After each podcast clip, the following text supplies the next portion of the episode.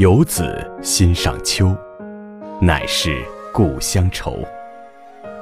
在本期《故乡之书》专题里，有书为你精选曾获茅盾文学奖、鲁迅文学奖等名家的经典作品，为你描绘出这片中华大地上关于故乡的悲欢往事，感受平凡英雄儿女的奋斗成长史。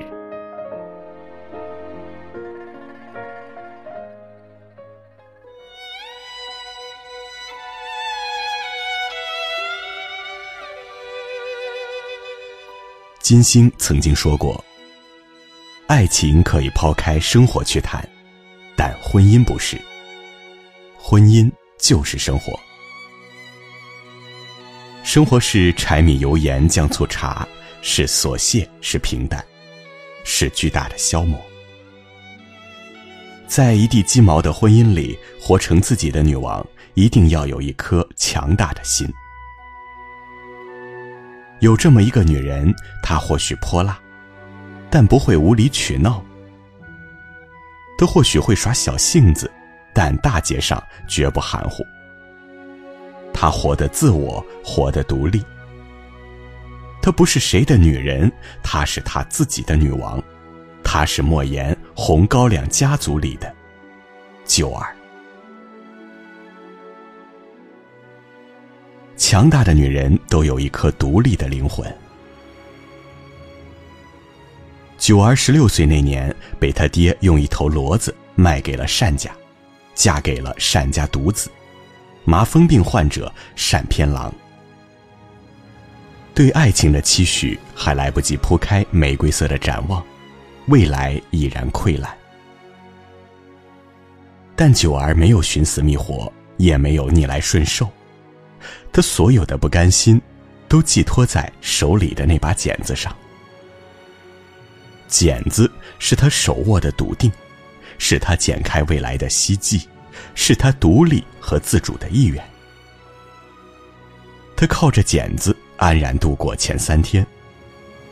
回门那天，他被于占鳌强行抱进了高粱地，但他一点都不慌乱。早在出嫁那一日，两人眼神相碰的那一刻，爱情便已悄然而至。他把自己给了他，在命运的洪荒里，他受家庭摆布，但起码他还能把握自己。他说：“我是我自己的，她不是戴家女儿，也不是谁的妻子。”他的身子、灵魂只属于自己，所以他毅然跟家里人决裂。单偏郎死后未久，他就敢跟于占鳌住在一起。他从不忌讳人言，也无惧未来，他的所作所为皆出于本心。他活得洒脱自我。这样的女人或许不是传统意义上的贤妻，但却是自己的女王。她不活在别人的戏本里，只愿意在自己的人生中璀璨。宁静是娱乐圈少有的真性情女王。姜文说她是一枚炸弹。她敢怒敢言暴脾气，她拒绝圆滑取悦他人。就算参加真人秀节目，也毫不掩饰自己的好恶。他从不在意别人的眼光和议论，只愿做自己喜欢的事情。他在事业巅峰时，无视众人的诧异，闪嫁国外。后因东西方文化差异的矛盾，不顾前夫挽留，断然选择分手。他在四十五岁时，牵手小自己十一岁的男友。面对质疑，他霸气回应：“我从来没有单身过，姐弟恋完全没有问题。他不找大款，不傍土豪，自己赚钱，自己买花戴。他有一颗独立的灵魂，她是导演最不敢潜规则的女性，是自己的女王。”强大的女人掌握婚姻的主动权。一书在《独生女人》里写道：“婚姻根本就是那么一回事儿。再恋爱的轰动，三五年之后，也就烟消云散了。但可悲的是，有时爱情还在，男人却还是犯了天下男人都会犯的错误。磅礴的大雨如瀑。”阻隔了九儿归家的路。天地清一色的水，灰蒙蒙的被关在了门外。屋内燃烧着蓝莹莹的火，火星蹦进恋儿的眼里，灼热了于占鳌孤寂难耐的心。孤男寡女借着烈酒，顺势滚起了床单九儿回来后看出了端倪。他不动声色的演了一出戏，把两人捉奸在床。九儿没有委曲求全，哭天喊地的恳求男人回头是岸。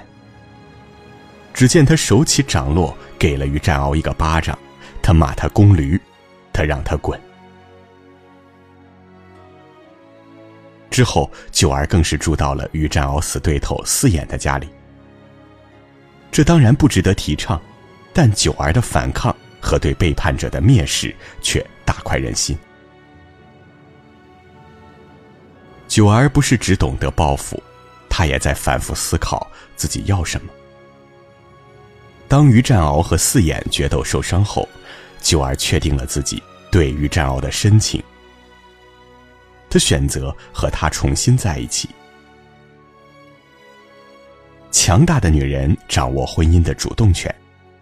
离开时，可以义无反顾的决绝；确定爱还在时，也能遵从自己的意愿，成全自己。前不久，张丹峰出轨经纪人的新闻甚嚣尘上。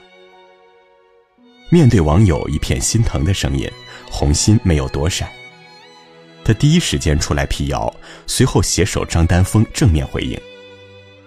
他说：“我们的感情一直很坚定。”想起当年红心被莫少聪抛弃，不顾众人反对，牺牲事业也要未婚生子。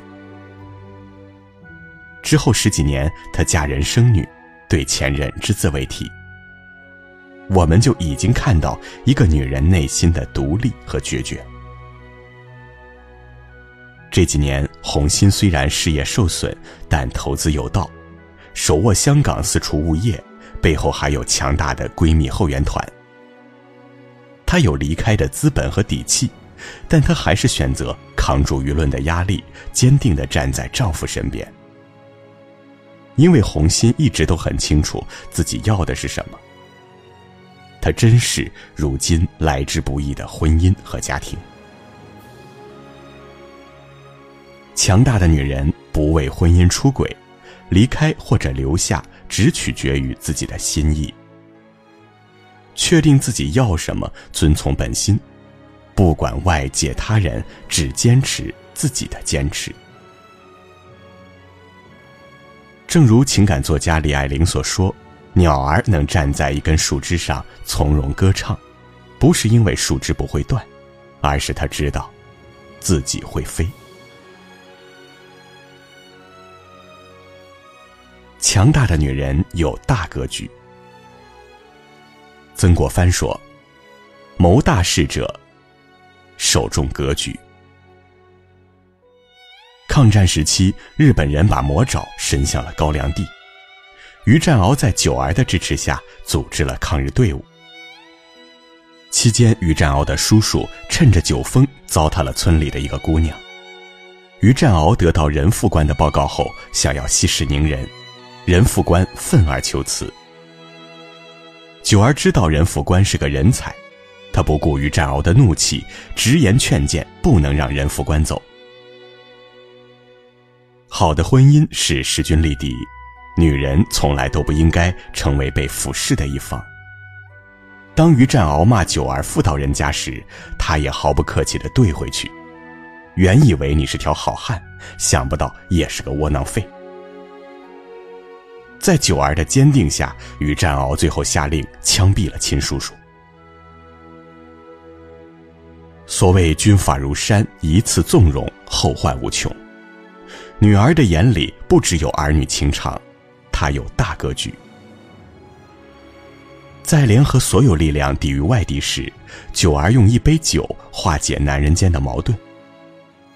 他周旋在于占鳌和冷支队之间，促成他们合作抗日。他不辞辛劳，亲自送饼给前线抗日队伍。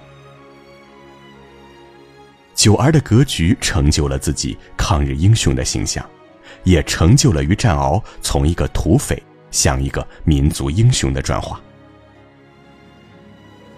强大的女人有大格局，成就丈夫也成就自己。李安导演在成名之前一直靠妻子林佳慧养着。大学毕业后，他在家一待六年，一事无成。期间无数次想要放弃导演的梦想，是林佳慧在他撑不下去时一次次鼓励他。因为林佳慧知道李安就是吃导演这碗饭的。他说：“他不拍片像个死人，我不需要一个死人丈夫。”在林佳慧的支持下，李安在三十六岁时拍完《推手》，一炮而红，从此走上神坛。林佳慧的支持和鼓励成就了李安，同时他也没有放弃自我成长。林佳慧在赚钱养家期间，还考上了美国伊利诺伊大学生物学博士。强大的女人有大格局，成就丈夫的同时，从来不忘记自我成就。因为她知道，好的婚姻是共同成长，是势均力敌。成为自己婚姻里的女王。有人说，婚姻是升级打怪。道阻且长，唯有不断强大自己，才能逆流而上。深以为然。强大的女人不意味着强势，不是把男人碾压成背后的小男人，而是懂分寸，不在婚姻中迷失自己，始终保持自我独立，不会苟且现实安好，更懂得成就彼此。强大的女人不意味着无底线的包容隐忍，而是知进退，进退之间只问无心，遵从本心，掌控自己的人生。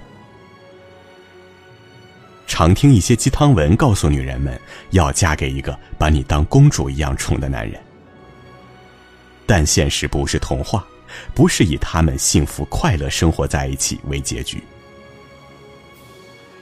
上个月。著名作曲家苏越在牢里去世。苏越是谁？他是八七版《红楼梦》晴雯扮演者安文的丈夫。苏月比安文大十三岁，他对安文一见钟情。二十三年如一日，把她宠成公主。安文沉浸在苏月的宠溺里，放弃自己的演艺事业，放弃唾手可得的博士学位。天真的像个孩子。如果这就是大结局，那真是美好的童话。可生活的诡异常常来的猝不及防。苏月因亏空公款被判刑十五年，安雯一夜之间失去所有。她仓促复出替父还债，可走出城堡的公主和现实格格不入。被戏谑六岁的情伤，还一度抑郁。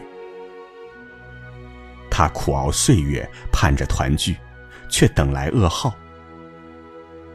悠悠三十一载，转头成空。都说婚姻是一个女人的避风港，但太过安逸，便会减去你飞翔的翅膀。当暴风雨来时，你又该如何自处？所以，女人们，与其等着别人把你宠成公主，还不如强大自己，成为自己婚姻里的女王。成为自己的女王，才能成就势均力敌的婚姻，才能在婚姻中进退自如。进，你掌控婚姻的主动权，赢得爱人的尊重和体面；退，你获得重新选择的自由，海阔天空，任你翱翔。